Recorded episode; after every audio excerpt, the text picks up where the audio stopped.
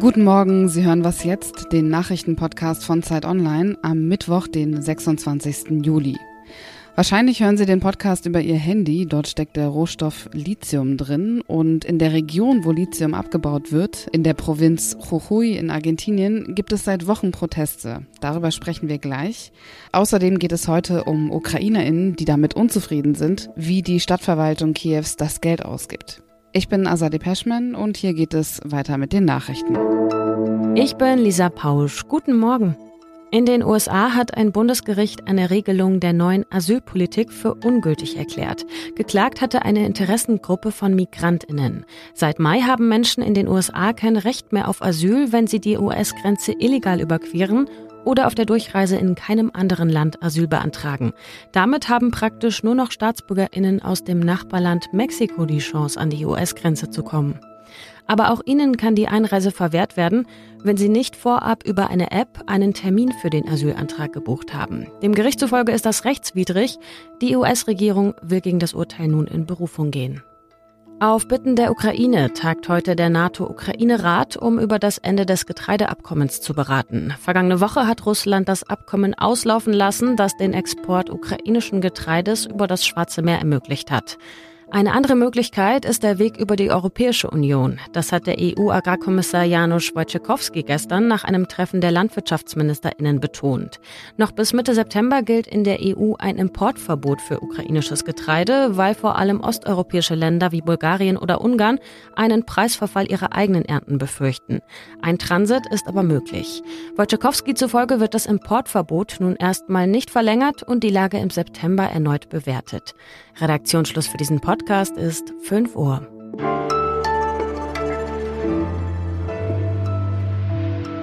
Jedes Handy, jeder Laptop, jedes E-Auto ist darauf angewiesen. Lithiumbatterien. Ein Rohstoff, von dem in der argentinischen Provinz Jujuy reichlich vorhanden ist. In Jujuy leben auch viele indigene Gemeinschaften und deren Rechte werden zugunsten des Lithiumabbaus eingeschränkt. Das ist zumindest ihre Sorge, denn der konservative Gouverneur Gerardo Morales hat eine Verfassungsänderung beschlossen, die unter anderem ihr Demonstrationsrecht begrenzt. Trotzdem protestieren indigene Gemeinschaften schon seit Wochen, auch bei Minusgraden. Lisa Pausch macht für Was Jetzt regelmäßig unsere Nachrichten am Anfang jeder Folge und sie lebt in Argentinien und hat die Proteste begleitet. Hallo Lisa. Hi Azadeh. Wie vehement ging es bei diesen Protesten zu? Ziemlich vehement, vor allem am Anfang. Am 17. und am 20. Juni kam es zur Repression der Polizei und es wurde auch mit Gummigeschossen gegen die Demonstrierenden vorgegangen. Viele berichten auch, dass sie abends eben überrascht wurden von dieser Reaktion der Polizei. Danach erstmal ruhiger. Ähm, die Proteste finden ja seit gut fünf Wochen statt. Es gibt immer wieder Bedrohungen. Es gab auch Festnahmen. Anwalt wurde festgenommen. Aber die Proteste finden statt. Es gibt derzeit acht Straßensperrungen, es waren mal mehr, es waren mal bis zu 20 und alle ein bis drei Stunden werden die Straßen geöffnet. Man könnte jetzt sagen, die Leute sind vielleicht genervt, weil sie da mehrere Stunden im Stau stehen und warten.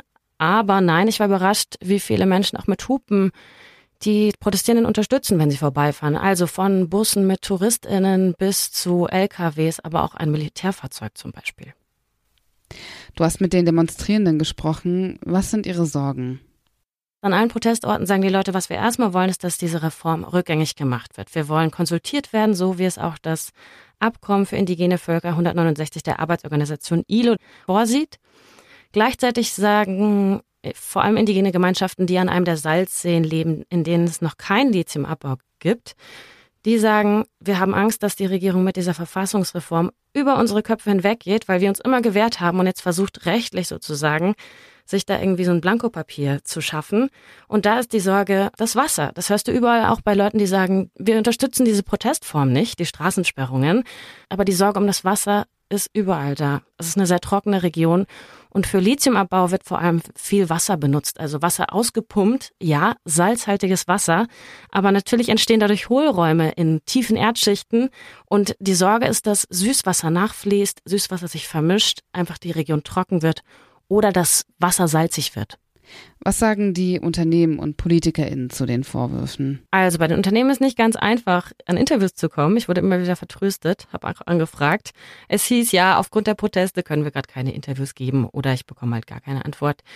Die Politik sagt, zumindest die ähm, Regierung in Jujuy sagt, ähm, es ist alles ein Staatsstreich. Hier versucht die Regierung aus Buenos Aires, die ja die Opposition ist, uns äh, zu destabilisieren. Man muss wissen, hier sind Wahlen im Oktober. Und wahrscheinlich war die Lage in Argentinien noch nie so angespannt vor Wahlen seit der Wiedereinführung der Demokratie in den 80er Jahren. Also ja, viele sagen, es ist äh, alles politisch und dann geht es im Endeffekt gar nicht mehr um das Wasser, um die Landrechte, die die Indigenen ja nicht erst seit gestern einfordern. Jetzt gerade sind Vertreter in der indigenen Gemeinschaften auf dem Weg nach Buenos Aires und möchten die Regierung dazu bringen, die Verfassungsänderung rückgängig zu machen. Wie wahrscheinlich ist das? Unwahrscheinlich, wenn man auch im Hinterkopf behält, dass hier Wahlen sind im Oktober, Präsidentschaftswahlen und der Gouverneur der Provinz Jujuy Vizepräsidentschaftskandidat ist. Natürlich wird er sich eine Niederlage nicht erlauben. Und zweitens ist es auch nicht das erste Mal, dass indigene Gemeinschaften nach Buenos Aires marschieren. Das hat einen eine historische Dimension. 1946 ist es zum ersten Mal vorgekommen. Die sogenannte erste Friedensmission. 2006 nochmal und eben jetzt 2023. Es geht auch nicht nur um die Verfassungsreform, sondern auch darum, dass indigene Gemeinschaften ihre Landtitel endlich mal haben wollen. Und das bevor die Ländereien von Lithiumabbau betroffen sind. Danke dir, Lisa, und viele Grüße nach Mendoza. Vielen Dank dir, Azadeh.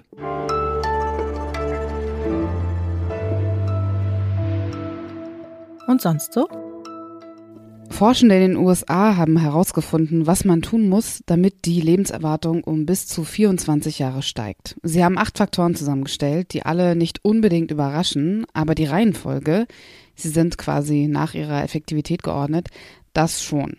Ganz oben steht mehr Bewegung, also Sport treiben, dann keine Drogen nehmen, nicht rauchen, kein bis weniger Stress und eine pflanzenbasierte Ernährung erhöhen die Lebenserwartung. Auf Alkoholexzesse zu verzichten und ausreichend zu schlafen, sieben bis neun Stunden, das hilft auch. Ganz unten auf diesem Ranking steht allerdings soziale Beziehungen. Die WissenschaftlerInnen haben auch herausgefunden, dass es sich auch mit 40, 50 oder 60 Jahren positiv auf die Lebenserwartung auswirkt, wenn man seine Gewohnheiten in Bezug auf die Ernährung oder Sport ändert. Es ist also nie zu spät.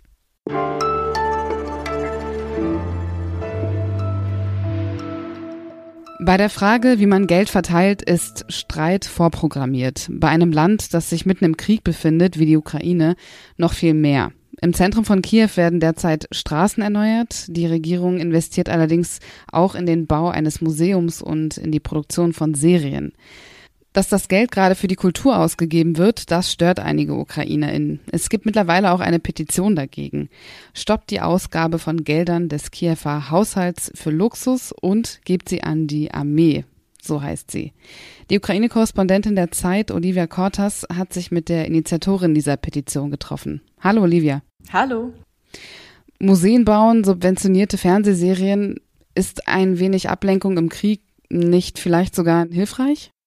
Na, definitiv. Vor allem kommt es aber darauf an, was da produziert wird. Und die Leute haben sich stark aufgeregt, dass es, naja, relativ stumpfe TV-Serien sind, die hier für ein sehr großes Budget geplant werden.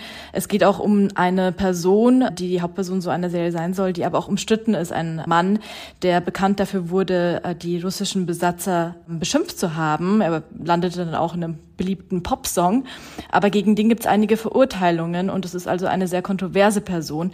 Und die Ukrainerinnen und Ukrainer finden das gar nicht so toll, dass er jetzt im Mittelpunkt hier stehen soll einer Serie, während weiterhin an der Front gekämpft wird. Ja, und Julia Nikitina, die Ukrainerin, hat eine Petition gestartet, damit das Geld an die Front geht, also in die Armee gesteckt wird, um zum Beispiel neue Ausrüstung zu beschaffen. Wie viel Aufmerksamkeit bekommt diese Petition?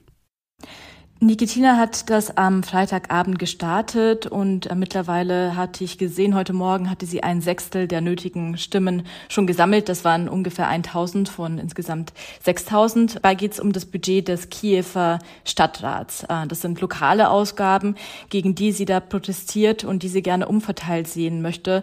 Äh, vor allem sind das Gelder, die eben in Infrastrukturprojekte gehen. Und Nikitina glaubt, dass es da auch ähm, ja nicht so ganz legal zugeht, dass es um Korruption geht, die da ja im Hintergrund steht bei diesen ganzen Straßenbauprojekten, die hier in Kiew gestartet werden in diesem Jahr.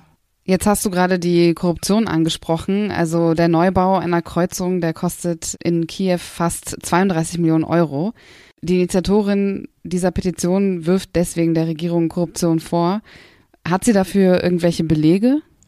Also sie wirft äh, die Korruption dem äh, Stadtrat vor und auch dem Bürgermeister. Sie sagte zu mir, naja, Vitali Klitschko war nicht der erste oder ist nicht der erste Bürgermeister, der korrupt war hier in Kiew. Äh, sie hat dafür aber keine Belege. Es gibt auch eine lange Liste an ja, Projekten hier in Kiew in der Vergangenheit schon, die sehr verdächtig waren, wo auch Investigativmedien recherchiert haben, äh, beispielsweise eine Brücke, für die wohl mehrmals bezahlt wurde. Also Nikitinas Vorwürfe kommen nicht aus dem Nichts. Danke dir, Olivia, für deine Eindrücke aus Kiew. Ja, gerne. Danke dir. Das war was jetzt bis hierhin. Heute um 17 Uhr geht's wie gewohnt weiter mit dem Update. Aber am Donnerstag starten wir hier bei was jetzt mit einem neuen Format. Dilan Gruppengießer, meine Kollegin aus dem Zeit-Video-Team, moderiert was jetzt die Woche. Und zwar jeden Donnerstag live mit Bewegtbild. Das heißt, Sie können das Gespräch live mitverfolgen auf Zeit.de oder Facebook und Twitter im Livestream und auch Fragen stellen und mitdiskutieren. Es gibt auch jede Woche einen Gast. Diese Woche ist es Stefan Rahmsdorf. Und das Thema ist Hitze, Dürre, Waldbrände. Danach ist das Ganze dann auf Spotify und Apple Podcasts als Videopodcast abrufbar. Das war's jetzt wirklich mit dieser Was jetzt Folge. Ich bin Azadeh Peschman. Kommen Sie gut durch den Tag.